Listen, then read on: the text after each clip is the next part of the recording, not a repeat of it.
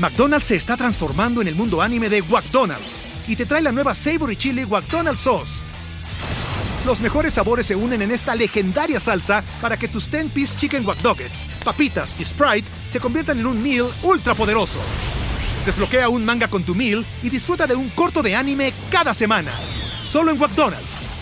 ba baba go! En McDonald's participantes por tiempo limitado hasta agotar existencias.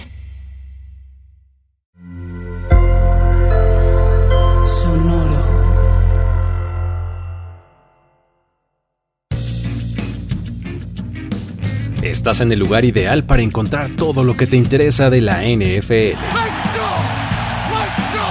Pláticas y discusiones. Palizas y dominantes actuaciones. Big sixes y defensive stands. Prácticas y domis. Pases y dobles reversibles. Primicias y diversas opiniones. Preach and defer. Parlays y despreocupadas recomendaciones. Predicciones y diferencias de puntos. Pizzas y drinks. Pasión y diversión. Primero y Diez. El podcast. El podcast. La NFL dentro y fuera del campo.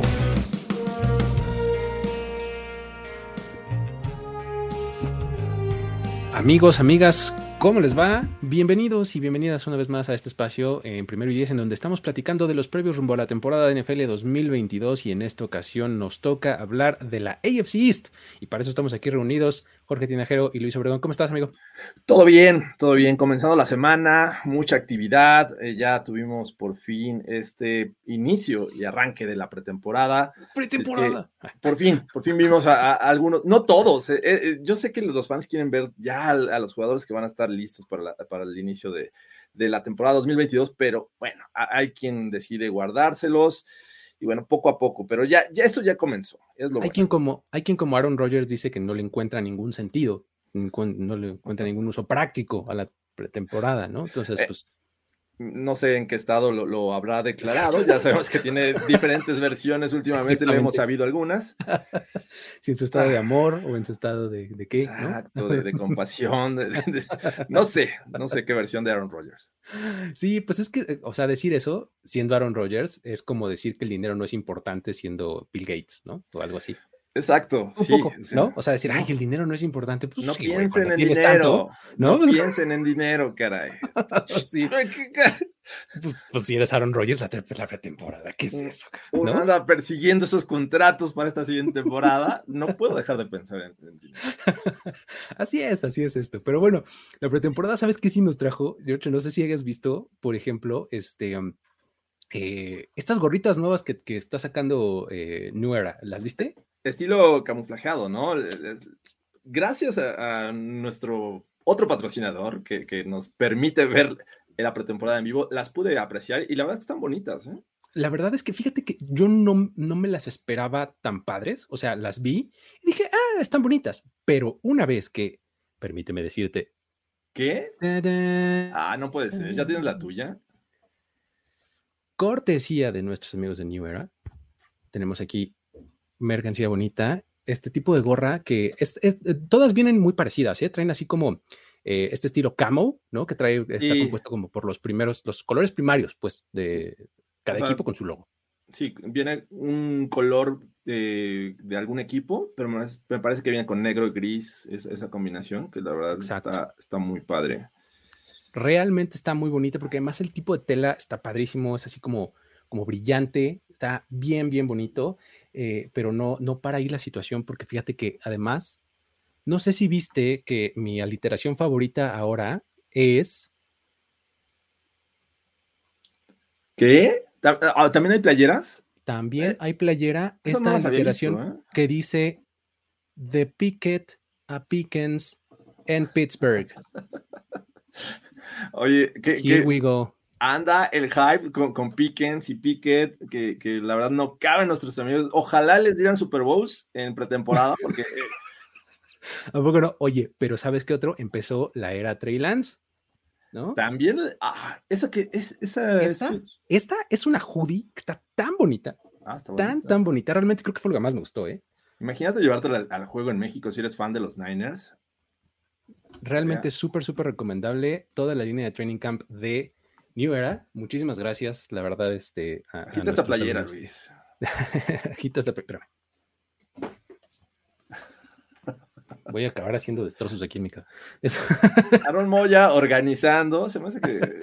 Produciendo aquí Aaron Moya. Sí, sí, de plano. Oye, no, pero la verdad es que sí es este.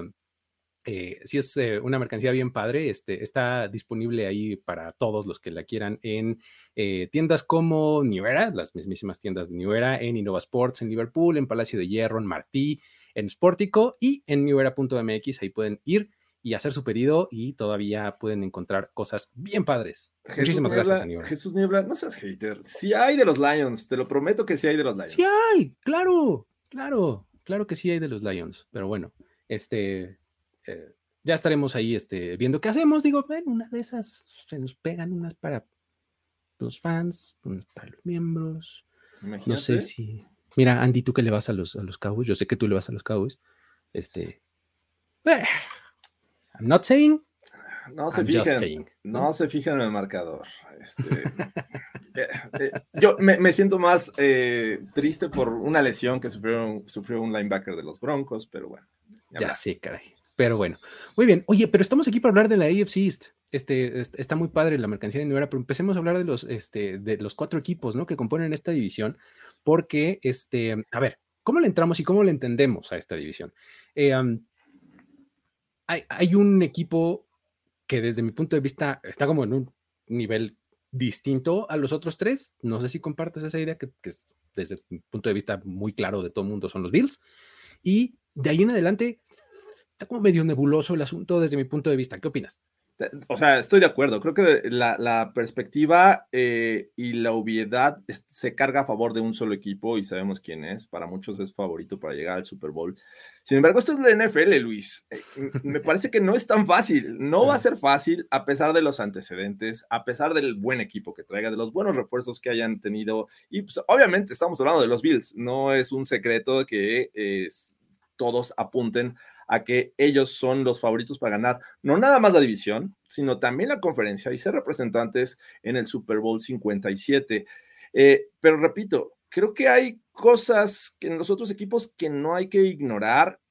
Esto se tiene que jugar, pasa, tienen que pasar muchas, muchas semanas, pero definitivamente en el papel lucen muy, muy poderosos estos Bills. Mira, si, si fuera poco el hype que tenían los Bills, de repente como nos dice acá Jorge Juan Antonio Ramos, llega Matt Araiza y en su primer patada de despeje, ¡boom! 82 yardas. ¿Qué tal, eh? eh, eh por ahí, creo que en un tuit no me puso el Pipiripao, que es Víctor Cruz por acá, eh, como se apellida Araiza también, es el, ¿viste cómo pateó? ¿Viste cómo pateó? Muy bien, eso es todo. Dije, genial, genial comentario. Increíble, ¿no? O sea, a ver que tienes un, un punter que si la pateas de medio campo, la puedes sacar del estadio. Oye, exacto. si fuera béisbol. Sí, bueno, exacto. Oye, este, ¿qué te iba a decir? Ah, bueno, eh, eh, justamente iba para allá. O sea, en términos prácticos, en un partido de temporada regular, prefieres que no esté tan lejos, ¿no? O sea, prefieres que se quede antes del end pero, este, pero pues de que tiene pierna, pues está clarísimo, ¿no? O sea, encajónalos, muchacho. Estamos en la yarda 20, coach, no importa, encajónalos. o sea, ah, nada más pon la angulada para que salga por el sideline dentro de la yarda 15 y listo, ¿no? Pero bueno. McDonald's se está transformando en el mundo anime de McDonald's y te trae la nueva Savory Chili McDonald's Sauce. Los mejores sabores se unen en esta legendaria salsa para que tus 10-piece chicken wack papitas y Sprite se conviertan en un meal ultra poderoso. Desbloquea un manga con tu meal y disfruta de un corto de anime cada semana. Solo en McDonald's. baba ¡Go! En McDonald's participantes por tiempo limitado hasta agotar existencias. Este, ¿cuál crees que sea su mayor fortaleza de estos Bills? ¿Cómo lo ves? A mí me gusta mucho lo que hicieron en el off-season. Si era un equipo fuerte, se quedó a 13 segundos de, pasar a la final de conferencia.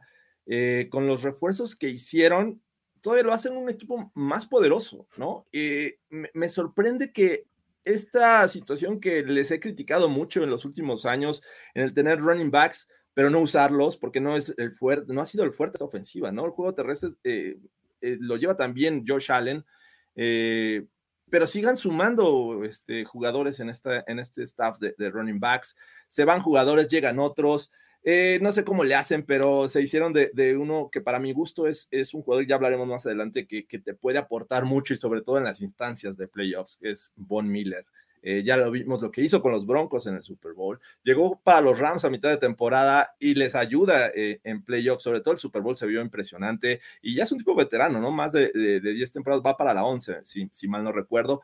Si es que eh, el fuerte en términos generales es toda esta base sólida de, jugadores, tener un coreback que para mi gusto está entre los mejores cinco en este momento, si no es que el top 2, Josh Allen, y bueno, toda, toda, la defensiva que también están armando. Así es que eh, en términos generales es, son muy pocas las cosas que veo que son áreas de oportunidad para este equipo.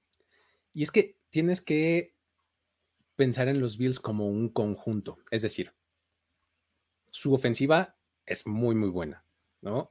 Y es buena además eh, de maneras, quiero decir distintas, no necesariamente porque hagan este, game plans súper diversos y variados y demás, sino eh, distintas porque eh, la temporada pasada los vimos hacer algunas cosas que fue, como ya lo mencionaste, un poco alejarse de los running backs, pero recargarse en Josh Allen.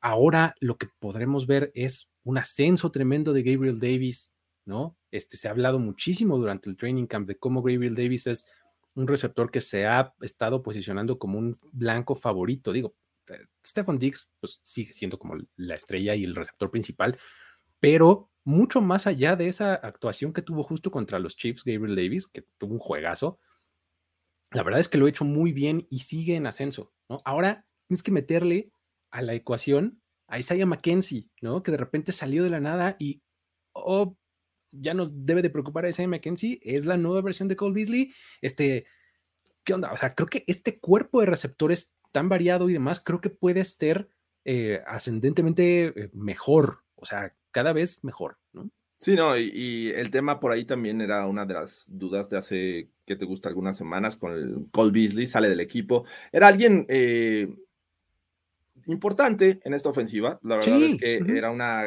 gran, este, un gran check down para, para Josh Allen. O sea, me parece que, estaba disponible casi en todo momento en, en, en situaciones en las que era un yardaje corto y Cole Beasley era una válvula de seguridad. Sin embargo, ¿viste este primer juego de la pretemporada? Khalil Shakir, este novato, hmm. me parece que puede ser perfecto para, para, lo que dejó Cole Beasley. Yo ya mencionas a Mackenzie, pero creo que hay que, si se acuerdan en, en On The Clock yo les decía, cuando vean highlights de Khalil Shakir se van a divertir mucho. Y es eso, es, fue lo que hizo justamente en el partido pretemporada. Exactamente, un jugador electrizante, padrísimo, muy, muy divertido de ver. Y sí, efectivamente, ambos pueden eh, jugar muy bien ese rol. A mí me parece que ahí está su fortaleza, en esta, en esta diversidad de receptores, en cómo ahora ya no nada más es Stephen Dix y, híjole, pues a ver de repente si otro, no, o sea, ya puedes ver fortalezas en otros lugares en el juego aéreo, ¿no?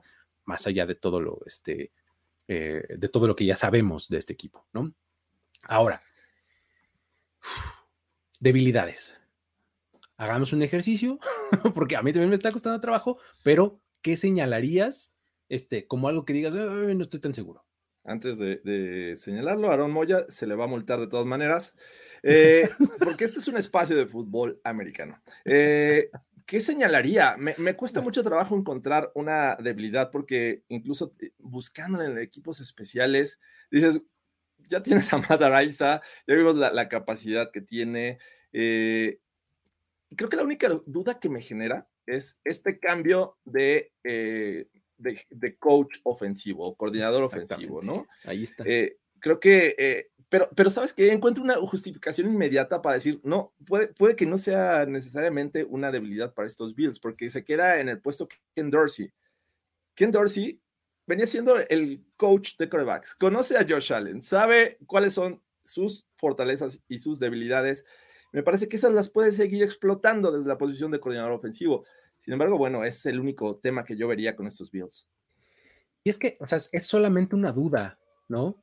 O sea, porque pues de repente no sabes que también vaya a hacerlo como play caller, por ejemplo. Exacto.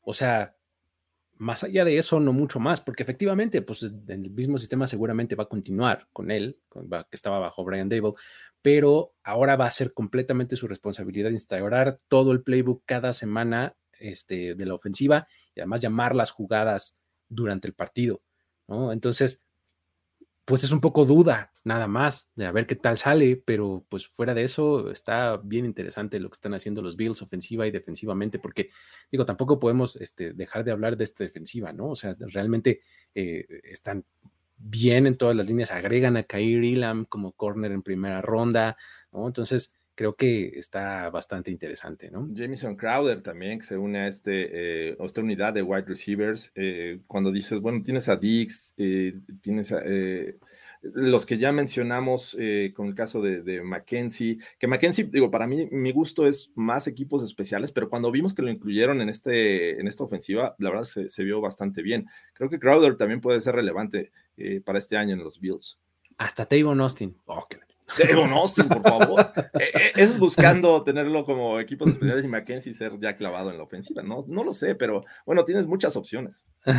bueno, tiene pedigrí, fue creo que pick 8, ¿no? O algo así. ¿Te acuerdas cuando se llegó Devon Austin a la liga, a los Rams? Altísimo, lo seleccionaron en el draft. Yo no me acuerdo exactamente qué, qué pick fue, pero muy alto.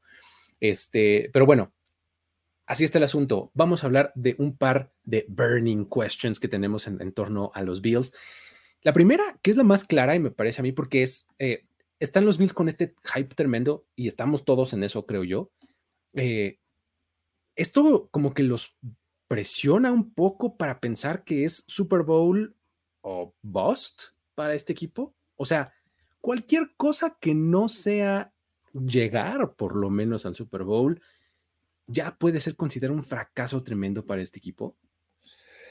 Eh, Sí, creo que están en esa posición rumbo a esta temporada 2022. Me parece que, estos Bills, repito, lo único que han hecho es mejorar lo que ya tenían el año pasado. El año pasado se encontraron con uno de los equipos que pues, les ha tomado cierta medida, ¿no? Sobre todo eh, Mahomes, eh, Andy Reid han sido como su, talón de Aquiles y se quedaron a tres segundos. Yo sé que les duele a estos fans de los Bills esos 13 segundos, que, que los cuartos no duren 14-47 pero creo que es una obligación, o sea, para lo que se, cómo se reforzaron, eh, la experiencia que ya tienen, ya no es un equipo joven, Josh Allen ya, ya, este, eh, pues ya está maduro en esta liga, me parece que tienen que aprovechar, la defensiva la veo todavía mucho mejor, la inclusión de Von Miller, eh, vamos a ver qué pasa contra Davis White, pero lo que han hecho además en el draft me, ha gustado mucho, sus running backs, espero que los utilicen de mejor forma, que yo creo que con este cambio de coordinación ofensiva podría ser el caso me gusta para que sean cambiados. Además,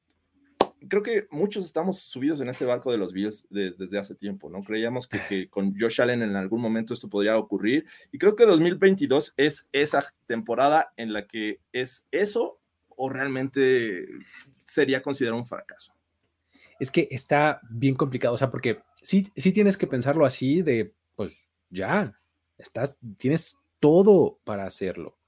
Sin embargo, pues hay que, o sea, es, un poco una obviedad, pero que es necesario repetir. O sea, llegar al Super Bowl y ganarlo es sumamente difícil y poco probable. O sea, es un equipo el que llega y el que lo hace. O sea, un equipo, sobre todo este año en una AFC. Ah, justo aquí está lo que dice Carlos Alonso, justo, está súper complicada, ¿no? Eh, sí sería un fracaso que los Bills no llegaran al Super Bowl, sí, pero también habría que ver las formas. O sea, la temporada pasada, pues como que tampoco te puedes quejar como salieron los Bills, ¿no? O sea, te duele si eres fan de los Bills, ¿no? Dices, hijo, se quedaron tan cerca, pero entiendes, ¿no? O sea, creo que si fuera por una actuación pésima en donde hubo un no-show del equipo y demás, entonces sí dices, puta, qué fracaso más tremendo, ¿no? Sí. Pero si compiten hasta el, 13 pues, segundos antes de que se acabe el partido, pues dices, bueno, así es el deporte, ¿no? Así es el deporte, definitivamente, y esto hay que jugarse, pero hoy lucen como el equipo más fuerte de la AFC, ¿no? Y, entiendo, creo que los retos aumentaron. Si el año pasado decíamos, eh, eh, no sé, los Bills son, deben de ser un equipo contendiente, superaron algunas de las expectativas. Me parece que quitando ese, ese último juego en el que fueron eliminados, pues superaron los Bills de 2020, ¿no? Entonces, yo, yo esperaría que lo que hicieran es superar su versión 2021 y esa no veo otra forma que llegando al Super Bowl, no solamente llegar a la final, porque repito, es, es, un mejor equipo, es un mejor equipo. Es que si, piensas que el año pasado eh, tal vez estuvieron un volado, ¿no? de, este, de, pasar al campeonato de la americana, ya dices, no, pues el campeonato ya lo tenías, o sea, tenías que, tendrías que ganar ese partido y llegar al final, ¿no? Al Super Bowl, ¿no? Sí. Está, está interesantísima la operación contra, con los Bills realmente, ¿eh? o sea, no es cosa menor realmente. Y no sé, insisto, si sea, eh, o sea, no, no, quiero decir justificada, pero eh, no, no, creo que vaya a ser fácil, pues, para ellos, por, por más bueno que sea el equipo, realmente, ¿no? Pero bueno. Muy bien, ahí está por ese lado, este, y, otra cosa que, que, quería argumentar es, cada, cada año y con cada, cada vez que avanzan un poquito se van quitando como una piedrita en el zapato. ¿Qué tal el año pasado con los Patriots, por ejemplo? ¿No? O sea, los vencen primero este, en, el partido donde este, tienen la ofensiva perfecta, ¿no? En donde no despejan, no patean y demás y les ponen una paliza. O sea, como que de esa manera dicen, ya me saqué esta piedra del zapato, ¿no? ¿Cuál les falta? Pues la de los Chiefs. ¿no? Claro. Sí, pero este año no necesariamente van a ser los Chiefs, así como está de, competida la conferencia, ¿no? O sea, exacto. Pueden ser incluso los Colts, pueden por ahí ser los Raiders, pueden ser los Chargers, pueden ser los Broncos, cualquiera del AFC West que no sean los Chiefs también podrían eh, estar compitiendo en playoffs. En los Ravens, que el año pasado se quedaron fuera. Eh, no sé, está, está muy, muy peleada esta conferencia.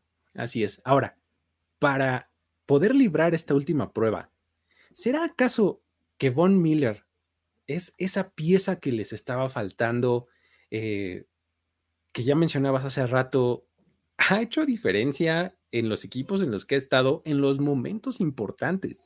¿Podrá ser el caso acá con, con Buffalo? Pues me parece que al menos necesitaban un poquito de, experiencia para presionar al coreback, ¿eh? Digo, porque, digo, talento y potencial lo tienen, ¿no? Eh, intentaron con ella y Peneza, eh, Greg Rousseau, por ejemplo, Boogie Basham, pero todos estamos hablando de, jugadores jóvenes que, tienen potencial y que han mostrado cosas interesantes. Pero un jugador de experiencia como la de Von Miller me parece que les viene a ayudar bastante. Y esto también, eh, como he sabido, les ayuda a la defensiva secundaria, donde también van a tener juventud y experiencia.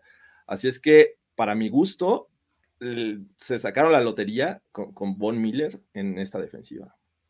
Sí, totalmente. Digo, también le va a querer una buena anita a Von Miller, ¿eh? O sea, están en esa, están en ese punto, creo, los Bills, en donde está muy bien que hayan hecho esta contratación y que le hayan pagado y el, que le hayan ofrecido el contrato que le ofrecieron, pues, a este, a, Von Miller, porque dices, es que es ahora, ¿no?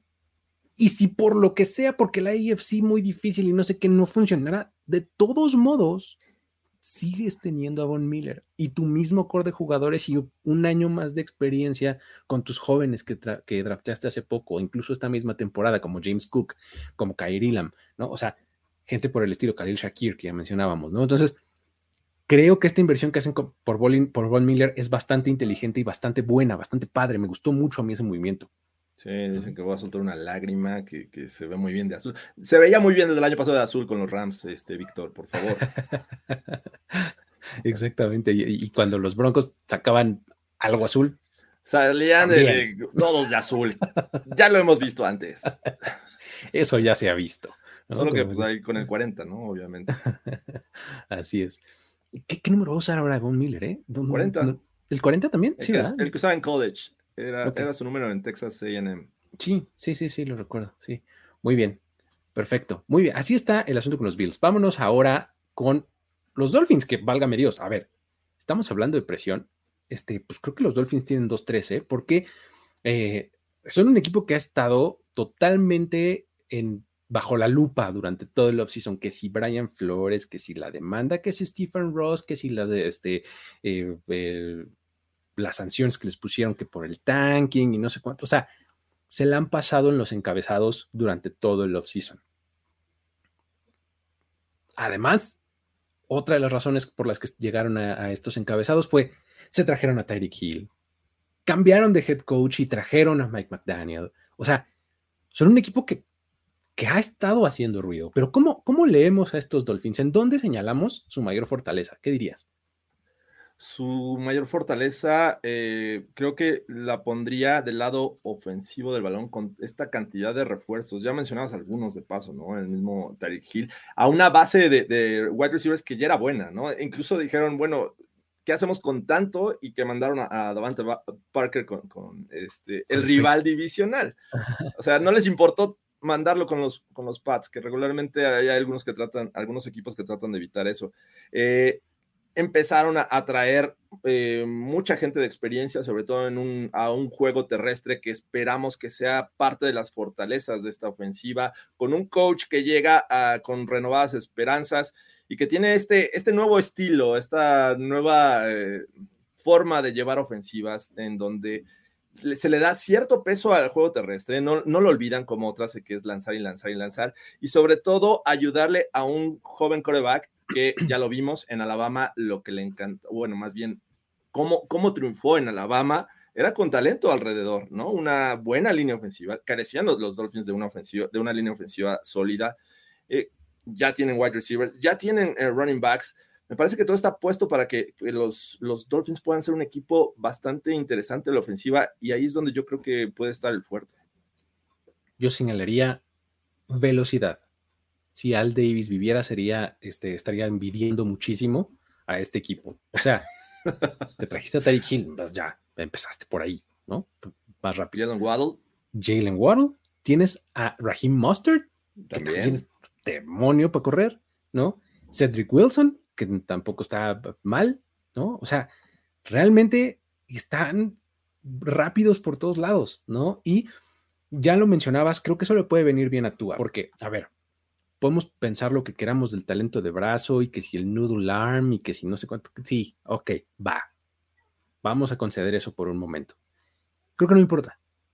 Porque la ofensiva de McDaniel se va a concentrar en acarrear el balón primero y en abrir espacios para que los receptores ganen yardas después de la atrapada. Es decir, este es uno de los N equipos en la liga que corren alguna derivación del zone, eh, del zone running, ¿no? O sea, de, correr por zona, de eh, crear y esquematizar para que sus receptores encuentren espacios y que puedan ganar yardas después de la atrapada. Eso va a estar muy bien porque ¿qué, qué hace tú ahí? ¿Qué es lo que hace bien? Y, la verdad es que no hay mayor queja con eso. Es poner pases precisos, o sea, en el centro del campo, bombeaditos, o sea, eh, yo me acuerdo que cuando Tua venía como prospecto, a mí me gustaba con la comparación del momento de lanzar con Drew Brees, porque es un tipo medio chaparrito y lo ves así como levanta su barbilla y lanza por encima de la línea y la parábola es muy buena y llega perfectamente al bread basket, ¿no? Como dice aquí, a, los, a los brazos del, este, del receptor. Y eso, y dándole ventaja a sus receptores, ¿no? Entonces, este, creo que eso le puede venir bien, o sea, la velocidad y el esquema de Mike McDaniel, ¿no? Entonces, por ahí estaría, yo creo, mi, este, mi fortaleza. Ahora. Y, tienes un gran punto, ¿no? Nada más para terminar. Eh, sí. ¿Qué jugadores tenía en Alabama Tua Tango Bailoa? Pues Jerry Jalen Jerry Judy. ¿No? Eh, eh Davonta Smith. Este, se me fue. Devonta Smith, Henry Rocks. Henry Rocks. Exactamente. Entonces, es pura velocidad. Mm, es muy similar. O sea, ese, ese, es todo mi punto. O sea, la velocidad que tiene esta, esta ofensiva ahora le va a venir bien a Tua. Yo creo que puede estar por ahí su fortaleza, ¿no? Ahora, este, ¿qué me dices del lado contrario? O sea, de, las debilidades que le ves a este equipo, porque pues seguramente también tienen algunas, ¿no? Sí, me, parece que, que, le dieron carta abierta a Mike McDaniel para armar este equipo. O sea, le dijeron, ¿qué necesitas? Necesito tal, tal, tal, y me yo creo, no estoy, no tengo la, seguridad, pero estoy casi, casi confiado de que le cumplieron cualquier cantidad de, peticiones en cuestión de talento, ¿no? Porque fueron muy agresivos en el off-season, sobre todo con veteranos, vía trade. Eh, y es que no tenían draft. tenía creo que cuatro picks o algo así, ¿no? ¿Te acuerdas? Ah, ah, sí, sí, sí, definitivamente. Pero, tampoco fueron cualquier este, tipo de jugadores, ¿no? O sea, creo que de lo mejor, ¿no? El caso de, de Armstead, que, viene de los Saints, el mismo Tyreek Hill. Eh, jugadores que, que, van a, me parece que ser impacto inmediato para una franquicia que para mi gusto le ha hecho falta a la NFL. O sea, que los Dolphins sean relevantes le ha hecho falta a esta NFL, como en algún momento creo que los Raiders eh, se vieron muy tristes en del 2000 para eh, después del Super Bowl que perdieron contra los Bucks. Me parece que es este tipo de franquicias que le hace falta a la NFL. Creo que los podríamos tener, pero en cuestión de, eh, de, este, de debilidades, creo que están confiando mucho en Mike Mann. Están poniendo todos los huevos en una canasta. Ese es mi único temor. ¿Les va a funcionar realmente? Porque ¿cuántos coaches han pasado los últimos años con los Dolphins? y, a lo mejor es un tema de, dirección y ya vimos que tienen problemas. pues sí, un poquito. ¿Sabes que a mí no me convence mucho? Es que eh, creo que esta, este equipo tiene mucho por probar del otro lado del balón, a la defensiva. Es decir, eh, tiene individualidades bien interesantes, ¿no? O sea, no me extrañaría que estuviéramos al final del año hablando de Javon Holland como uno de los mejores safeties de la liga, por ejemplo. Me encanta, me encanta. Se puede meter, o sea, tiene individualidades bien interesantes, tiene las N intercepciones de Xavier Howard, ¿no? Pero el año pasado este equipo se mantenía por su defensiva, pero era porque Brian Flores estaba ahí. E, esa defensiva era Brian Flores personificado en 11 jugadores, ¿no? Ahora, pues obviamente cambian de, head coach, cambian de coordinador defensivo. Josh Boyer es el nuevo que va a estar a cargo de ese lado del balón. Y pues tienen mucho por probar. O sea, tienen una frontal defensiva que ha dejado mucho que desear, ¿no? Christian Watkins, Emmanuel Ogba, todos son jugadores que dices, es que llegaron con buen cartel, pero no han producido, ¿no? La temporada pasada la defensiva era buena por estos looks de All Out Blitz que no sabías quién iba a venir. Terminaban viniendo cuatro, cinco, pero siempre eran cinco diferentes, que quién sabe quién iba a llegar, ¿no? Ahora, pues vamos a ver qué identidad toman. O sea, me, me da como un poquito de este. Eh, me, levanta preguntas, pues, o sea, no tengo certeza con esta defensiva. ¿no? Sí, pero aquí dice que, Miami es una defensiva que tiene equipo con mucho talento joven en, la defensiva, pero me parece que es una mezcla, ¿no? Porque experiencia también, no puedes ignorar ahí el caso de Byron Jones, de, Xavier Howard, de Melvin Ingram que, llega a Melvin Ingram llegó, exactamente.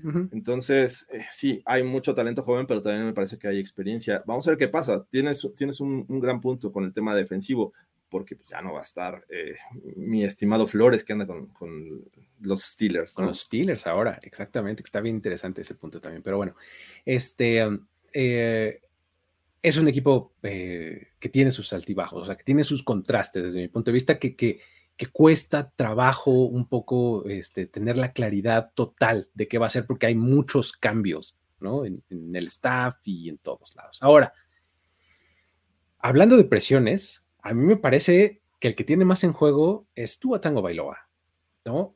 ¿Qué, ¿Qué va a pasar? ¿Va a poder con esta presión que tiene sobre sus hombros? Porque nos la pasamos hablando muy bien de sus receptores y que si de Mike McDaniel y demás, como que es un poco ya no tienes pretextos, ¿no? ¿Cómo ves?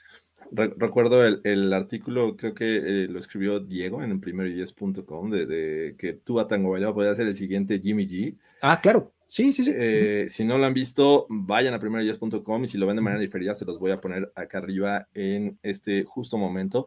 Eh, porque me parece que tiene todos los elementos tú a Tango Bailoa para que esa presión sea lo más pequeña posible. Una, ya hablaste de esta cantidad de wide receivers con los que cuenta el roster de los Dolphins. Dos, me parece que el juego terrestre va a ser fundamental para que eh, sea un balance ofensivo y que no dependa todo del brazo de Tua, ¿no? Que, que puedas, eh, de cierta manera, llevar el marcador cerrado hasta que en el momento tus playmakers te puedan resolver la vida. Y no necesariamente va a ser eh, a Tango Bailoa. Así lo veo. Mm, no siento que vaya a ser tanta la presión. Yo sé que están muchos en ese tema y que piensan que la presión va a ser, va a estar siempre sobre tú. Me parece que al revés. La presión va a ser menos con este eh, roster que tienen los Dolphins. Oye, ¿sabes quién está poniendo toda la presión del mundo desde hace unos meses? Tyreek Hill. con sus comparaciones. Con, sus declaraciones, oye, como de mejor silencio, o sea, no está fuerzas, ¿no? O a lo mejor tiene razón, no lo sé, necesito verlo ya con Tyreek Hill. Eh, pero bueno. No, así de, es el pasador más preciso de toda la NFL y es mejor que Patrick Mahomes. Pues, híjole, no le ayudes, ¿no? Entre los zurdos, va a decir al final. Ándale, Este, exacto. si hubiera un Mahomes zurdo. sí, ¿no? Pero este, creo que e, es, es esto, ahí empieza la presión, ¿no? Desde su propio equipo, así de, "Oye, yo no pedí estas comparaciones, ahora resulta que voy a tener que salir a probar que soy igual de bueno que Mahomes, ¿no? Gil tiene otros datos, puede ser. puede ser. Es que eh, eh, hay otro video que tenemos, este, ahí también con Diego, donde, con- donde vemos cómo Tua Tagovailoa sí es mejor que Patrick Mahomes en una estadística avanzada que se llama CPOE. ahí está, chequenla. Es mi muchacho Teddy B, ¿no? Teddy Bridgewater está en, lo- en los Dolphins. Teddy Bridgewater es el backup, exactamente. ¿No? Así es, así es. Este, si en un momento eh, las cosas llegan a descarrilarse, ahí estará entrando TB5. A ver qué pasa. Muy bien, perfecto. Ese es, eso es en cuanto a Tua. Ahora, ¿qué onda con Mike McDaniel? Eh, resulta que ahora va a ser este el nuevo gurú ofensivo. O sea, a ver, vamos a regresar a este punto que ya medio eh, adelanté hace unos momentos. Es uno de los N equipos que ya perdí un poco la cuenta, creo que ya lo había hecho porque ya se me olvidó el número, de cuántos equipos en este momento corren alguna versión de este mismo esquema. Que todo viene de Mike Shanahan, o sea, el papá de Kyle, ¿no? Eh, Imagínate que todo esto surgió allá en Washington y Washington esté sufriendo por un, una ofensiva. Ajá, ajá, ¿no? Sean Entonces, McVay, Sean McVay, Matt LeFleur, Mike LeFleur, este, y todo, todo el mundo, o sea, Kyle ahora... eh, Shanahan. Kyle Shanahan. Ahora, este, de, también tenemos a los Vikings a, Kevin O'Connell haciendo algo similar. Este, tienes a todo el mundo haciendo una versión más o menos similar de esto. Y Mike McDaniel siempre ha estado lado a lado con Kyle Shanahan. Se dice que mucho del game plan y de, de las decisiones que se tomaban durante la semana para instaurar una ofensiva específica para cada fin de semana venían de Mike McDaniel. El que llamaba las jugadas era Mike eh, Shanahan. Digo, Kyle Shanahan, perdón. Kyle. Kyle. Shanahan, ¿no? Entonces, ahora vamos a verlo pues totalmente a cargo. ¿Qué anticipas un poco de, de esta actuación? No sé si ponerlo en el, en el gurú, pero al menos me parece que está en una mejor situación que otros de los que vienen de estos árboles eh, de, de Shanahan, en el sentido de que va a tener los elementos necesarios para trabajar y hacer un, un buen trabajo. No sé si gurú, porque gurú yo vería alguien que, por ejemplo, Sean McVay, que tomó unos Rams con el, el roster que tenía, empezó a hacer un, un trabajo sólido no tuvo esta, esta gran posibilidad de contar inmediatamente con un Tyreek Hill, con una mejor línea ofensiva. Eh, los running backs prácticamente son renovados. No sé, no sé si vaya a ser el gurú. Creo que necesito más elementos para poderme aventurar a, a dar un pronóstico similar, pero creo que tiene las herramientas. Tiene, eh, ya vimos lo que han hecho otros, otros entrenadores con este sistema. Y al menos esta temporada, no sé si vaya a ser de playoffs, pero me parece que va a ser un equipo latoso los Dolphins gracias a lo que va a implementar Mike McDaniel. Sí, es, es difícil llevarlo de inmediato hasta allá, por lo menos lo tiene que probar, ¿no? Este, sí. Y justo en la ejecución, o sea, porque pues el antecedente que tiene es ese, ¿no? En, en planeación. O sea, ahí sí créeme que tengo experiencia de primera mano teniendo a uno de los mejores head coaches este, cinco días a la semana y nomás que el del día del partido no daba una, que se llamaba Jason Garrett. Uh -huh. Es así, exactamente. Jason Garrett era eso. Era un excelente head coach de semana, pero el día del juego nomás no daba una. Podría pasar un poco lo mismo con Daniel, puede ser, ¿no? Esa es la única duda que yo tengo. Pero eh, hacías la comparación con, este, con McVeigh y me parece interesante porque hay que recordar que McVeigh llegó heredando a Jared Goff. Uh -huh. ¿no? A, a, Aquí McDaniels llega heredando a Tua, ¿no? Sí, pero ah, bueno, vamos a ver qué pasa, ¿no? A Jared Goff lo llevó al Super Bowl. Exactamente, o sea, es justamente a lo que iba. Si McDaniel puede hacer algo importante con los Dolphins, entonces vas a decir, oye, mira, hay todavía más paralelos, ¿no? interesante. Está interesante. Muy bien.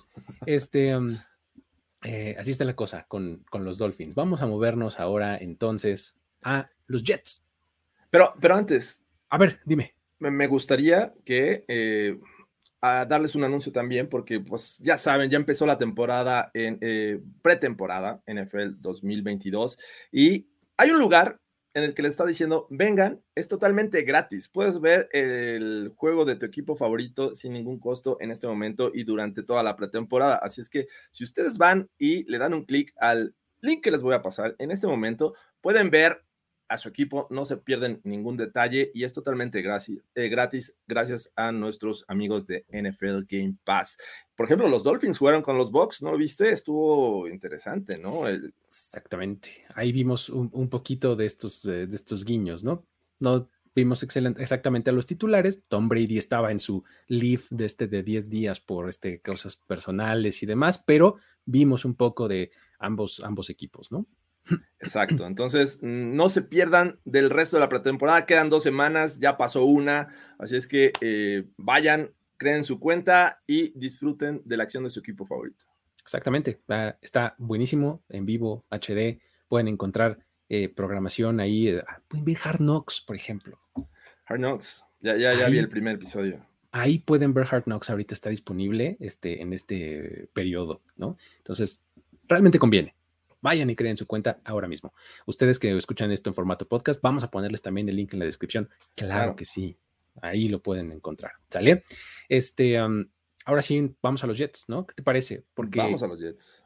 A ver, los Jets vienen saliendo de una pequeña racha este, complicada, ¿no? La semana pasada. Este, Mekai Beckton, este, Zach Wilson y demás. Ahorita entramos parte por parte, pero este este es un equipo que está interesante. O sea, si juzgamos solamente por su offseason, está, está padre lo que están haciendo los Jets. Me gusta, ¿no? ¿Dónde señalas tú su principal fortaleza? ¿Por dónde empiezas a hablar de los Jets? Eh, creo que tengo que irme por el lado eh, defensivo del balón, que es justo una de las fortalezas de su head coach, ¿no? Eh, Robert Sale. Eh, hay cualquier cantidad de, jugadores que me llama mucho la atención de este equipo. Eh, ya lo vimos eh, el año pasado que empezaron a hacer ciertos movimientos, pero creo que este 2022 todavía puede ser mejor esta defensiva. seleccionaron a, Sos Gardner, un, cornerback que me parece que va a dar mucho de qué hablar. Jermaine Johnson también va a estar en esta defensiva. Creo que la adición también estaba viendo, se me fue el, nombre, pero ahorita se los digo. Tienen a Quinn Williams, por ejemplo. Carl espero que ya juegue Carl en esta defensiva. El año pasado se lesionó, ¿no? Este, fue, fue lamentable esta lesión, pero bueno, ya va a estar esta, esta temporada. Y bueno, en términos generales, creo que los Jets llaman mucho la atención y me gusta mucho lo que pueden hacer con esta defensiva, porque además van a tener retos interesantes debe de tener una sólida defensiva para enfrentar a los Bills, para enfrentar a, los Dolphins, que ya hablamos que es pura velocidad. Y bueno, ya hablaremos de, los Pats que no se quedan atrás. Entonces, eso puede ser su fortaleza, porque del otro lado me, suena a más esperanza, y ya hablaremos también del tema de, Zach Wilson. Creo que lo más sólido de estos Jets podría ser la defensiva. Es que eh, tienen una muy buena combinación. Yo también creo que es la defensiva, ¿eh? o sea, sí es, eh, me parece la especialidad de la casa, pues, ahí para Robert Sala. Y eh, creo que han desarrollado jugadores bien interesantes. O sea, ¿qué me dices, por ejemplo, de ese tipo que se llama este, Jordan Whitehead, que es su, su strong safety, que realmente se ha convertido en un muy, muy buen jugador para ellos, ¿no? O sea que, y además es de estos como que medio vuelan bajo el radar. O sea, no necesariamente todo el mundo te está hablando de Jordan Whitehead y realmente lo ha hecho muy bien. Otra de las grandes adiciones que hicieron la temporada pasada fue Carl Lawson. Yo estaba esperando mucho de él y se lesiona al principio. Creo que esta es una temporada en la que puede aprovechar su combinación con Jermaine Johnson, que te selecciona en el draft, ¿no? Con Alexander. Con Alexander también. Sí, sí, sí. O sea, realmente eh, son un equipo defensivo que tiene mucho para ofrecer. O sea, vamos, eh, todo lo que salga de coordinación defensiva de los Niners últimamente, que no se llama Mike Nolan, este, da muy buenos resultados, ¿no? Entonces, este, eh, creo que es el caso de, los Jets. Está bien interesante su defensiva. Ahora, ¿podemos decir que su ofensiva es debilidad o es más bien como nos da no tanta confianza? O ya empezabas un poco con el punto, ¿no? De eh, no estoy tan seguro, es más esperanza. ¿Qué onda? Sí, a mí me parece que es un, roster muy joven, ¿no? Comenzando por el segundo año de su coreback. Eh, no vimos lo que esperábamos en su, en su año de novato. Eh, me parece que los running backs también apuntan a ser jóvenes, ¿no? El, caso de, Michael Carter el año pasado, eh, este año sumaron a Brees Hall, que me encanta, pero sigue siendo una, una promesa, ¿no? Vamos a ver cómo funciona en este, en este sistema ofensivo que pues, obviamente está encabezado también por un LaFleur necesita, necesita eh, realmente amalgamar todos estos jugadores, pero la base es, es joven, ¿no? También el caso de su flamante wide receiver de Garrett Wilson. Eh, son, muchos elementos que me parece que te generan más dudas por, porque son jóvenes que, por el talento en sí, pero bueno, ya sabemos también que, potencialmente podrían arrancar la temporada sin, Wilson. Sí, fíjate que a mí me, eh, la, la ofensiva sí me parece como que tiene muy buenos nombres, ¿no? Pero sí falta que cuajen, o sea, falta ver qué, es lo que pueden hacer, ¿no? Porque, mira, si, bien, si ves que en el papel tu receptor más establecido es Corey Davis, uf, no estoy tan seguro que sea tan positivo. Entonces, realmente, teniendo tus esperanzas en jugadores de los cuales no tienes mucha certeza. Elijah Moore el año pasado nos demostró que puede ser un muy buen jugador, pero pues necesita un quarterback que mejore muchísimo, porque la temporada pasada Zach Wilson simplemente no fue lo que se esperaba. O sea, simplemente no jugó bien. Corey Davis venía a ser de un wide receiver, vendría a ser, vendría de, venía de los Titans, eh, de ser un wide receiver número dos. Eh, es muy bueno como wide receiver número dos, pero uno, como lo fue el año pasado, al que lo buscaba en todo momento Wilson, eh, no me parece que sea lo mejor o lo ideal para él, ¿no? Vamos a ver qué pasa con Garrett Wilson, ahí podría regresar a esta posición, eh, pero definitivamente también se lesionó el año pasado, entonces ah, vamos a ver qué pasa. Hay, mucha incertidumbre en la ofensiva. Sí, hay incertidumbre, creo que hay promesa, pero incertidumbre, ¿no? Un poco en, en los Jets. Ahora, tenemos que mencionar el asunto de la línea ofensiva, porque a mí me parece que en la posición en la que estaban con Mecca y Beckton, ¿no? Y con, con George Fant como sus dos tackles, estaba padrísimo el combo. Sí. Se lesiona Mecca y Beckton por segundo año consecutivo. O sea, llegó a la liga en 2020. Dos de sus primeros tres años de su contrato de novato, a tu pick número 11, además, no lo tuviste, ¿no? Qué frustrante debe de ser, ¿no? esta línea ofensiva que realmente se veía muy fortalecida, además con la llegada de Laken Tomlinson y demás, uff, no estoy seguro. Traen a Dwayne Brown, es cierto, y es un tipo múltiples Pro Bowls en su, en su haber, pero pues se nota que es un stopgap completamente, ¿no? O sea, a sus 36 años, pues no sé. Como para 15 temporadas en la NFL. Eh, Exacto. Sí, o sea, por nombre a lo mejor te puede decir, ah, wow, eh, qué gran refuerzo. Sin embargo, creo que en el, momento de su carrera ya no estaría tan satisfecho o, estaría dudoso de ver cuántos juegos me puede aportar Dwayne Brown y a qué nivel, ¿no? Porque también vas a enfrentar buena, empezando por la división, muy buenos pass rushers y de ahí para afuera. Creo que no es tan, o sea, apuntaba a ser una buena línea ofensiva con Mikael Beckton, me parece. Sin embargo, bueno, esta, esta lesión, no sé, incluso le puede causar dudas para la continuidad en su carrera.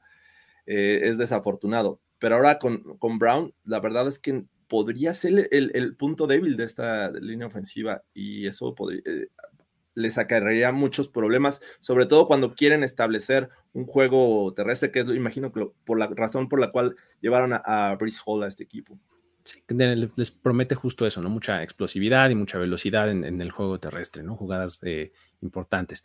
Efectivamente. Ahora, podemos hacer aquí la, transición justo para hablar de Zach Wilson, porque vimos que se lesionó en, en el primer partido de pretemporada. Eh, siempre que un quarterback se cae así como se cayó él, sin que lo toquen, de hecho se aventó al piso, ¿no? O sea, porque le dolió, o sea, se ve como cuando pisa y se le falsea un poco la rodilla y dices, hijo, esto no puede estar bien. Este, el reporte es que no es tan grave, o sea, que es nada más el, este, como dicen, bone bruise, la contusión ósea. Contusión, ajá. Ajá. Y el, este, el asunto de los meniscos, ¿no? No hay riesgo de ligamento ni nada más. Y el timeline es solamente comparativamente con otros casos entre dos y cuatro semanas. Estamos a tres, cuando mucho, de la, del inicio de la temporada. ¿Pueden ser estos Jets relevantes en, mientras no esté Zach Wilson, en dado caso que esto pues, sea algo que se arrastre? ¿Cómo, ¿Cómo, lo ves? O sea, porque pues... ¿Viste esa intercepción que lanzó? Comenzando por ahí, digo, caray, el linebacker, digo, en todo momento leyó los ojos de Zach Wilson, cosa que, me hace creer que todavía le falta un poquito de, crecimiento, sobre todo para poder eh, engañar a, las defensivas.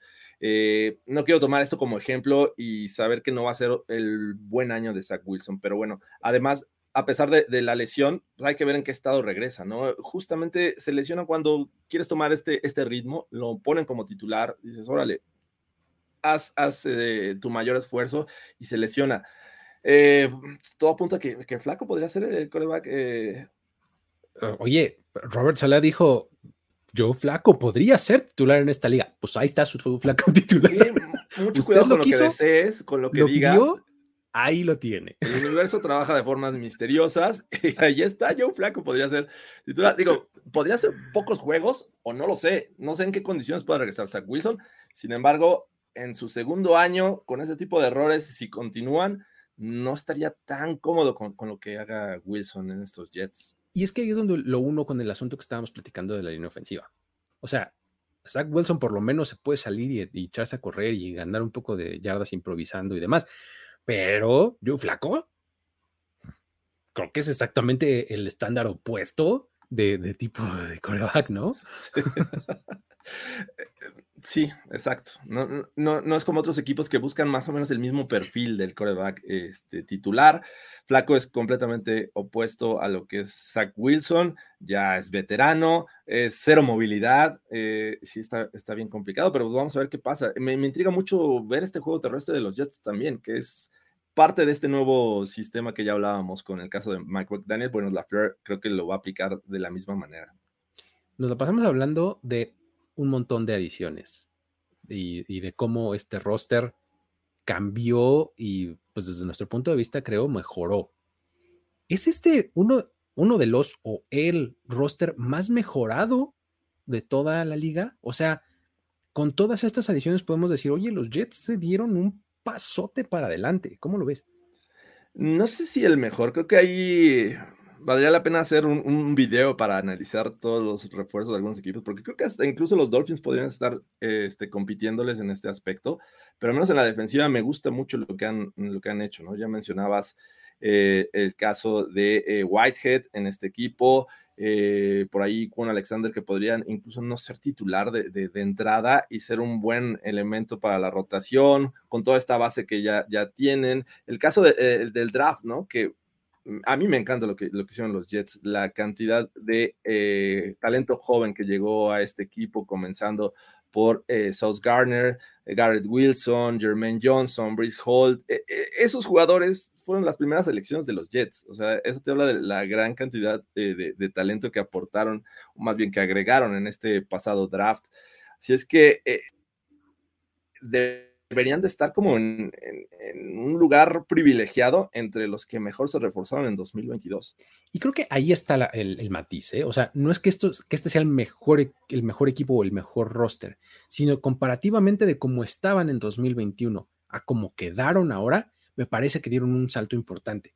O sea, eh, un poco basándonos también en, proyección, ¿eh? O sea, ya lo mencionábamos hace unos minutos cuando hablábamos de eso, justamente. O sea, estás esperando que las cosas salgan como tú planeaste, ¿no? O sea, este, para que Garrett Wilson siga siendo el portento de receptor que era en Ohio State y que Brees Hall sea el jugador súper explosivo que era en la universidad y Jermaine Johnson ponga la cantidad de sacks y de presiones que tuvo en Florida State y Sauce Garner permita cero touchdowns, igual que en su carrera colegial, ¿no?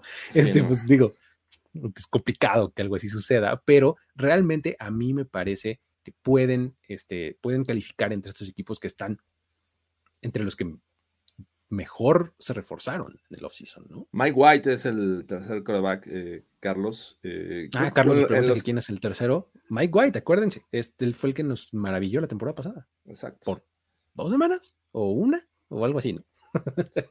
Pero bueno, algo así logró. Este, y, sí, Flaco, hay que recordar que en algún momento de su vida discutimos si era o no elite, ¿no?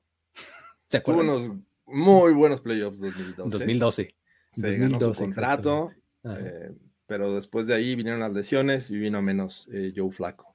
Así es. Y bueno, vamos a finalizar este previo hablando de los New England Patriots.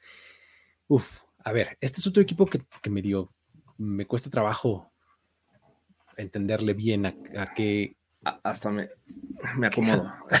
es que ah, me cuesta un poco de trabajo entender qué, qué piensan ellos de sí mismos. O sea, ¿qué soy? ¿Soy un equipo contendiente que estoy reforzándome o soy un equipo en reconstrucción y por eso estoy siendo como frugal, ¿no? En mis gastos, o sea, porque del año pasado se volvieron locos en la agencia libre, este, no tanto, este, no sé, o sea, me cuesta trabajo entenderle a este equipo. ¿En dónde señalarías que está su, eh, su mayor fortaleza? Eh, me parece que lo que mostraron el año pasado fue un un sólido juego terrestre, sobre todo para tratar de, quitarle presión al novato Mac Jones, ¿no? Este será su segundo año, pero no veo la, eh, no veo que pase, que este juego terrestre eh, se traslade a segundo término. No sé si me explico, porque creo que Mac Jones va, a seguir aumentando, pero no en, de una temporada a otra, o sea, y me refiero a aumentando de nivel poco a poco le van a ir soltando este playbook. Ha hecho jugadas interesantes. Creo que no es del todo mal lo que vimos de Mac Jones. Al contrario, creo que ha sorprendido. Eh, sin embargo, creo que el juego terrestre es lo que más me gusta de estos, de estos pads que incluso con, condiciones climáticas, lo siento fans de los Bills, pero con condiciones climáticas se echó el peso del, del equipo. O sea, no lanzaron ni un pase. Fueron tres, ¿no? Dales crédito por sus tres pases. No deberían de contar. Eh, prácticamente que el juego terrestre eh, ganó ese juego. Eh, y yo agregaría el que sigan contando con, con Bill Belichick, que me parece que ya como que lo estamos relegando, ¿no? A Bill Belichick, que ganó, no sé, o sea... ya lo damos por sentado de forma horrible. Y, ya lo estamos jubilando al señor. Él está buscando que su franquicia vuelva a ser relevante. No sé si lo, logre eh, muy rápido, pero creo que sigue siendo lo fuerte de este equipo, ¿no? La estrategia.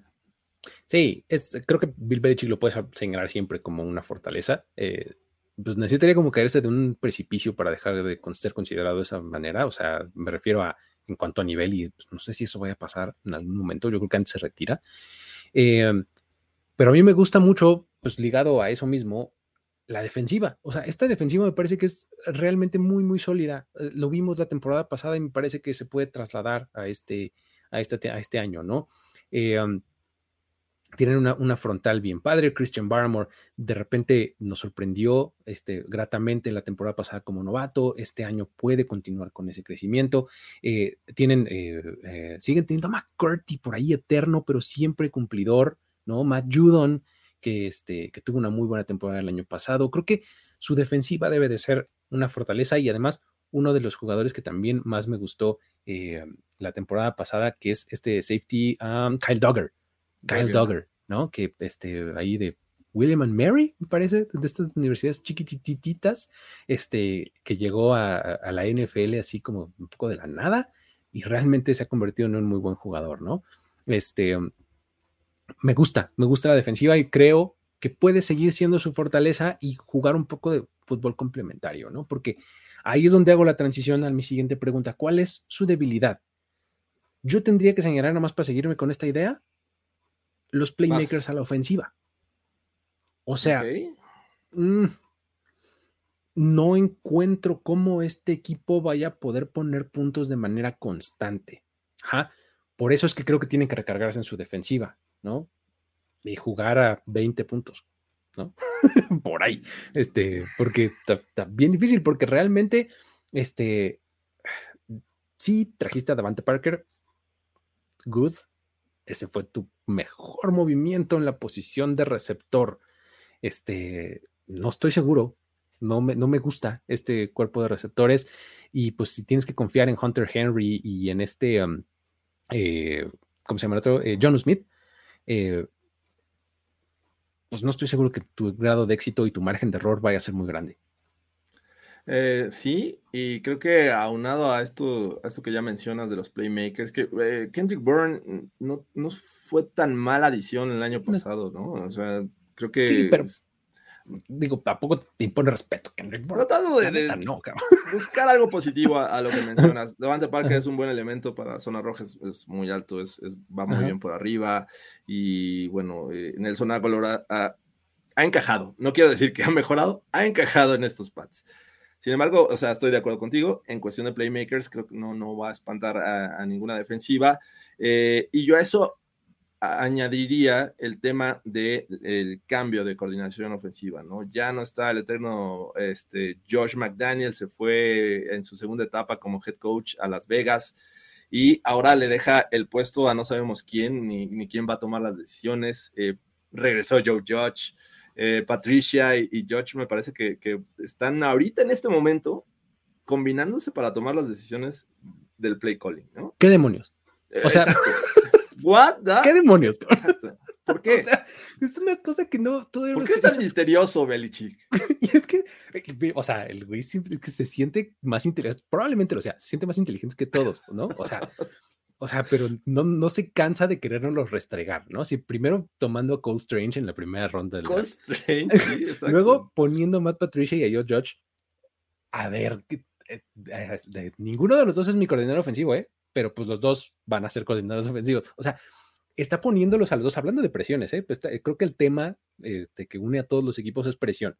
Hablando de presiones, dime si alguien tiene también presión, son ellos dos, ¿eh? O sea, son figuras perfectas para como para ser señalados y convertirse en el punching back perfecto. O sea, o sea tendrían que ser excelsos para que no nos los acabemos durante toda la temporada por cualquier cosa que hagan. Sí, creo que hay material para overreaction, definitivamente. Tampoco no. Definitivamente, sí, ¿no? Y bueno, ambos fueron a, probar suerte a Detroit, a, New York y regresaron por la puerta de, de Supplicant, ¿no? Como Homero Simpson. por la puerta de la súplica, sí. Exacto. Eh, eh, sí, e, eso a mí me genera mucha desconfianza, ¿no? Eh, pero bueno, ellos internamente yo creo que confían en cómo están llevando las cosas, eh, que tienen una base, tienen juventud, pero definitivamente vas a necesitar eh, eventualmente de, esta estrategia que, digo, Belichick sabe, pero creo que el fuerte de Belichick es la defensiva, como lo ha demostrado todo, toda su carrera, ¿no? Digo, a ver, estos dos sujetos, Matt Patricia, ¿por qué se hizo head coach de Detroit? Porque los Pats tenían una excelente defensiva y lo nombraron head coach. Luego, Joe Judge, ¿por qué es? Porque los equipos especiales eran bien buenos. Entonces, se fue como head coach a los Giants. Ninguno de los dos era un coordinador ofensivo. ¿no? Joe Judge era, creo que coach de receptores en algún punto o algo así, pero sí, bueno, de ahí a ser coordinador ofensivo hay un par de dos o tres pasos, ¿no? Sí, no, y bueno, estando en este, en este negocio debes de saber un poco de todo, ¿no? Estoy, estamos claros, ¿no? Sí, es como que el ofensivo no sepa nada de defensiva, pero sí es, raro ver estas transiciones de un lado al otro, sobre todo este, con, en la NFL, eh, eh, es complicado, pero bueno, así son los Pats y bueno, a eso le están tirando. Ahora, a ver, eh, vamos, a, vamos a empezar con, un par de preguntas con estos, con estos pads, porque la verdad es que sí, este, sí me, me saca un poquito de onda. Lo primero es, a ver, ya hablamos de los, de los receptores y quién demonios va a hacer estas jugadas y demás, pero ahora, sus corredores, ya los mencionaba, si es como el balance eh, que tendrías que tener idealmente, ¿no? O sea, si tienes una buena defensiva, tendrías que tener un juego terrestre sólido. Eh, estos corredores, pues los usan mucho en comité, ¿no? Eso está bien, está mal. Eh, ¿Cómo lo ves? O sea, ¿qué podríamos esperar de Ramón de Stevenson, Ramón de Stevenson, perdón, y este Harris? Damien Harris. Damien Harris. Y, que perdieron, me parece que Bolden, ¿no? Bueno, tenían un buen, un buen grupo de, running backs el año pasado, mucho mejor que el de este año porque agregaron a Ty Montgomery, un eterno wide receiver running back. Eh, pero este par, la verdad me gusta, me gusta el tándem que tienen estos Pats. Eh, eh, hemos visto los últimos años que hay, que hay equipos que usan este tándem, ¿no? No necesariamente eh, este, que alguien lleve la mayor carga del juego terrestre y un ejemplo han sido los Pats de, de LaFleur, ¿no? Eh, incluso vemos una ofensiva, un running back, otra ofensiva, el otro. Y creo que por ahí van este, este equipo de los Pats que, que el año pasado hasta a este, eh, se me fue Sonny Michel, lo mandaron a, los Rams, ¿no? tenían, tanto material, tanto talento que dijeron, bueno, vamos a hacernos de uno. Eh, a mí me gusta, me gusta lo que hace los Pats con este par de running backs y no sé, me, me intriga ver cómo van a usar a Ty Montgomery como un tercer elemento en esta ofensiva, pero ellos dos me parece que es el 1-2, el, el punching como bien mencionas, 1-2 en este juego terrestre de los Pats. Y los saben usar y saben ser efectivos y este, van a generar muchas yardas para mi gusto. Está, está interesante porque sí son además roles complementarios padres los que tienen, ¿no? O sea, Damian Harris y Ramondre Stevenson de entrada y Ty Montgomery es un skill set completamente diferente. Ya lo decías, él era wide receiver al inicio de su carrera. De repente se cambió corredor y seguía usando el 88 ¿no? ¿Te acuerdas cuando eso pasaba? Qué horror. Este, unas sacadas de onda en aquel entonces. Este, y eh, esta temporada, además, en el draft tomaron a dos corredores más, como no, no, uno, suficiente, ¿no? Entonces, eh, pero bueno, creo que el, uso es interesante. Ahora, todo esto para cobijar a Mac, a Mac Jones, ¿no? O sea, lo mencionamos un poquito de pasada hace un momento. Eh, ¿Podemos decir que Mac Jones fue el quarterback novato que tuvo la mejor temporada en 2021? Yo creo que sí, ¿no? Ahora, ¿qué tanto va a poder mejorar Mac Jones? O sea, a mí me parece personalmente que Mac Jones, lo que vimos en 2021, está cerca de su techo. No sé qué opinas. Cerca de su techo.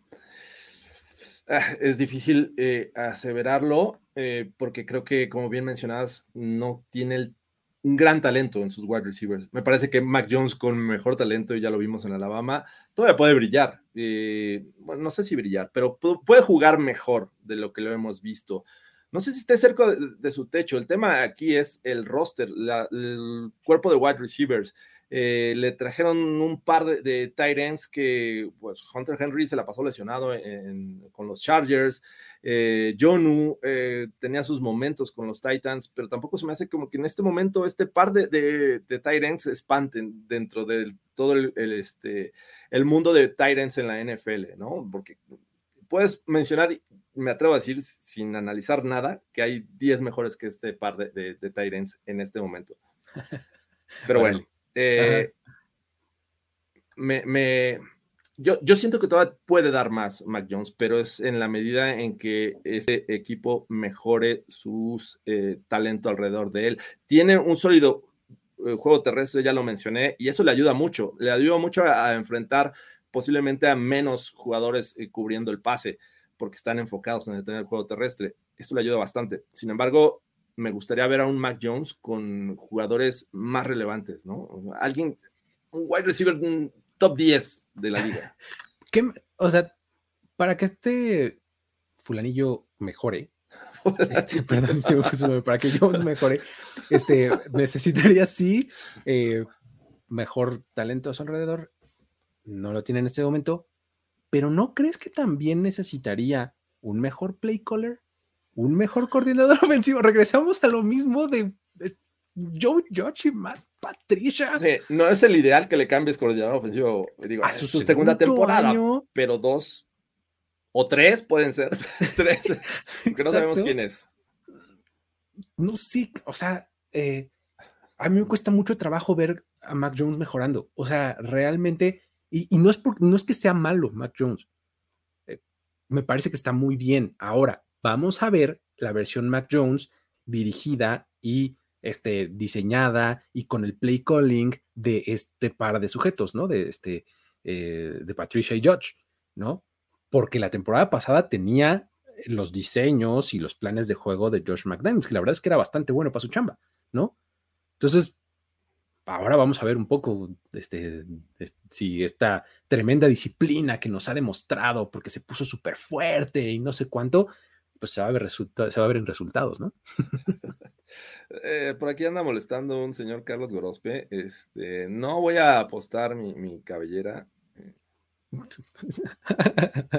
en un juego de pretemporada, come on. en un juego de pretemporada, además, para que John Doe así te saque el partido en, el último segundo. Se juegan las cuartas, son, son unos Brandon Staley's a potencia en pretemporada.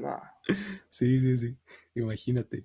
Este, eh, muy bien. Eh, creo que así está el, asunto con, los Patriots, ¿no? Eh, vamos a intentar, como para cerrar este previo, vamos a acomodarlos un poquito para ver cómo creemos que van a terminar en los standings y un poquito de ballpark en donde el número de victorias y demás. ¿Sale?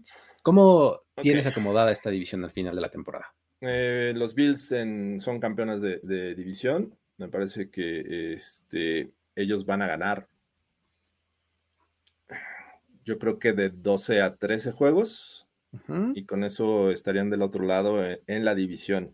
No sé si eso les alcanza para ser el número uno, eh, porque es que ya con 17 juegos, ponerles 14 ya no está tan descabellado, ¿no? 14 es lo que yo te iba a decir. Yo, yo, yo lo hubiera pensado 13, ese es un número como mi piso. Pues, es tu piso el 13. Yo, los pongo 12-13. Me parece que ahí estarían los Bills. Creo que los Dolphins van a quedar en segundo lugar. Los Dolphins eh, este, quedan en segundo. No sé si llegan a playoffs, pero nueve victorias.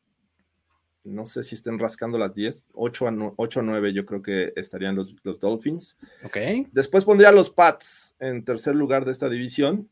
Ahí sí, creo que algo similar a lo que consiguen los Dolphins de 8 a 9, pero pues desempate, ya sabes, tercer lugar. Y bueno, finalmente a los Jets.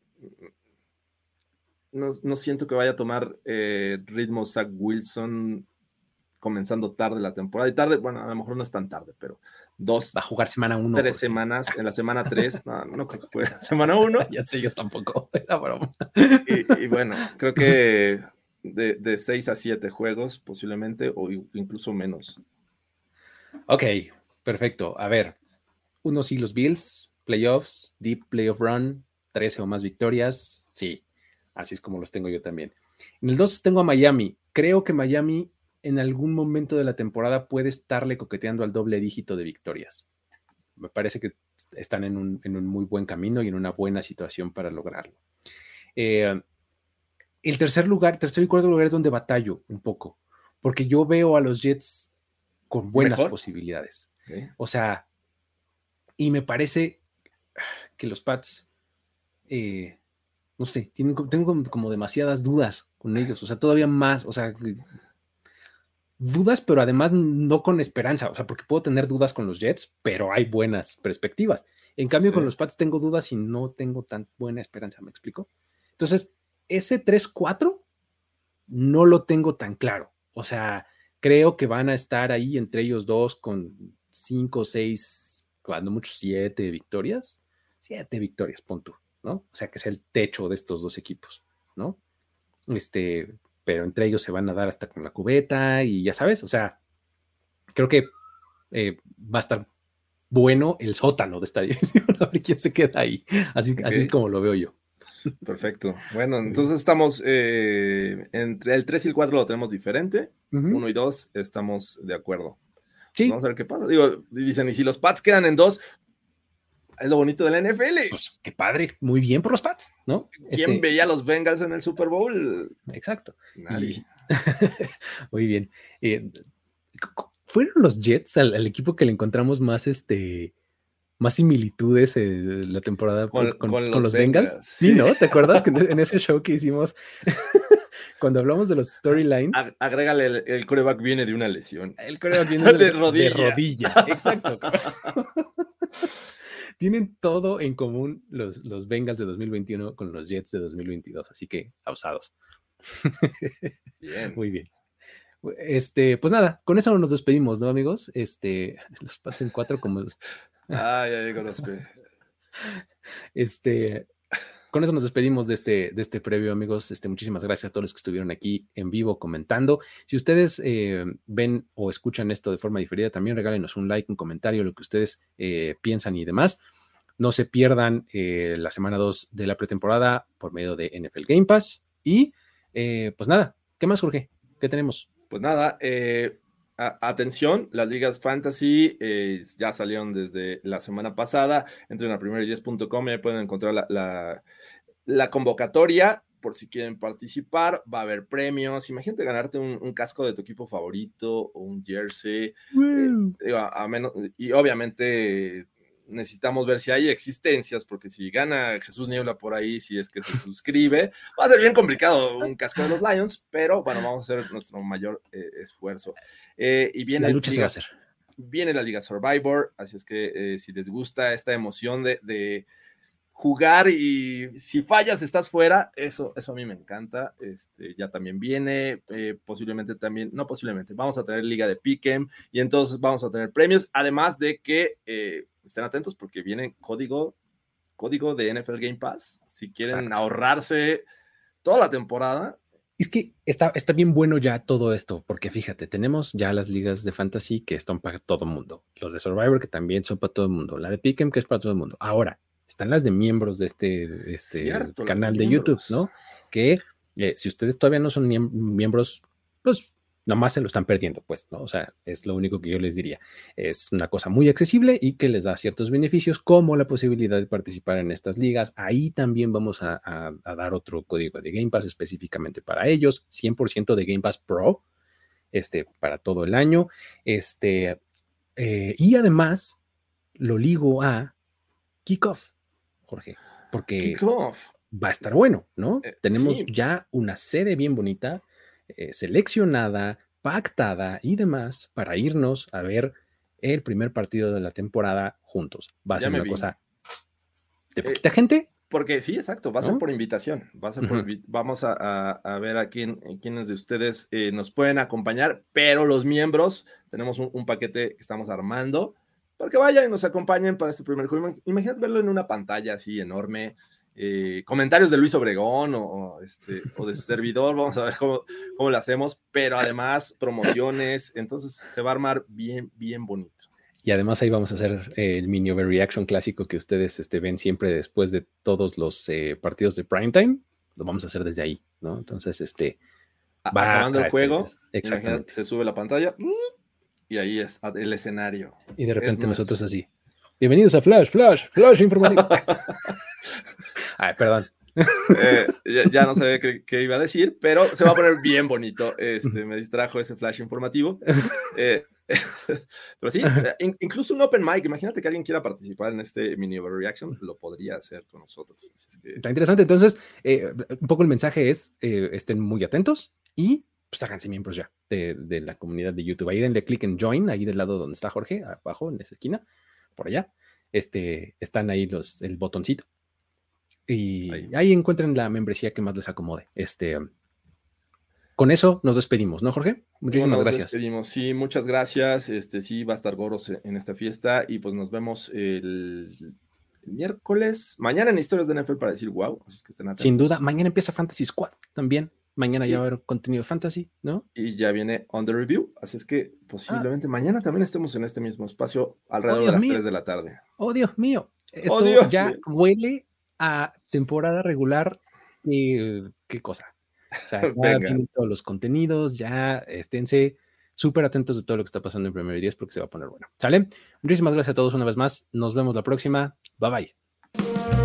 Esto fue Primero y 10 el podcast. El podcast.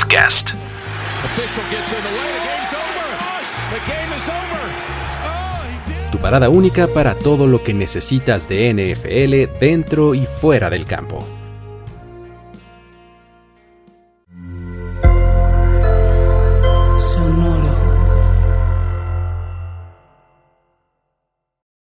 Every fan knows the right player in the right position can be a game changer. Put LifeLock between your identity and identity thieves to monitor and alert you to threats you could miss. Plus, with a U.S.-based restoration specialist on your team, you won't have to face drained accounts, fraudulent loans, or other losses from identity theft alone. All backed by the LifeLock Million Dollar Protection Package. Change the game on identity theft. Save up to 25% your first year at LifeLock.com slash aware.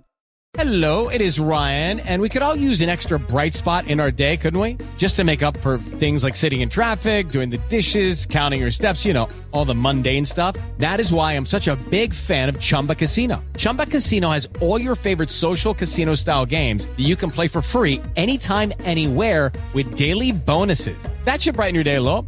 Actually, a lot. So sign up now at chumbacasino.com. That's chumbacasino.com. No purchase necessary. Group. Void were prohibited by law. See terms and conditions. 18 plus.